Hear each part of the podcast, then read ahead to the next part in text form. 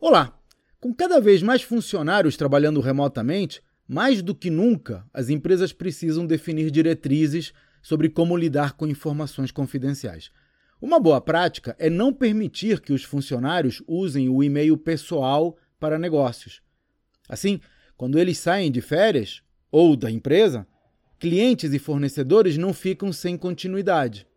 Aliás, de forma geral, peça aos funcionários para usar dispositivos fornecidos pela empresa no trabalho. O uso de dispositivos pessoais cria problemas de continuidade quando eles são realocados. Outro cuidado é quanto à impressão de documentos.